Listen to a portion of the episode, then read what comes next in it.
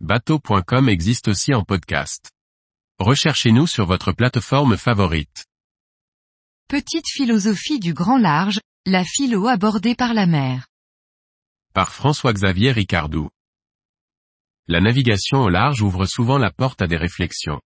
Dans Petite philosophie du grand large, Claude Obadi propose d'utiliser des situations nautiques pour expliquer des comportements philosophiques.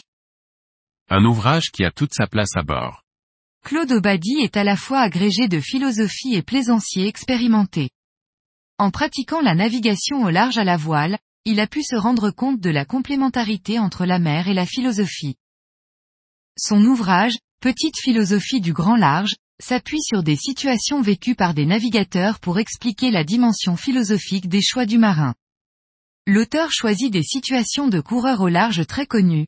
Yves Parlier et son rematage sur le vent des globes, Philippe Poupon et son chavirage au large de l'Afrique du Sud, Bernard Moitessier et son renoncement à la civilisation, Éric Tabarly et sa victoire sur la transat anglaise.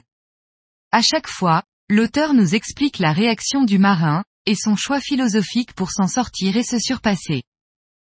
En plus de ces exemples connus, il partage aussi des expériences personnelles qui apportent une autre vision de ses réflexions.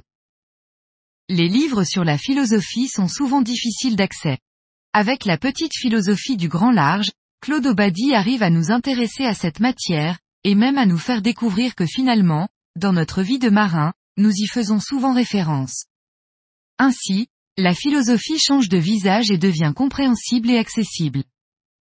Ce livre aura donc toute sa place à la table à carte d'un voilier, pour le lire au large, quand justement il ne reste plus rien à faire qu'à laisser aller ses divagations à des réflexions, justement philosophiques.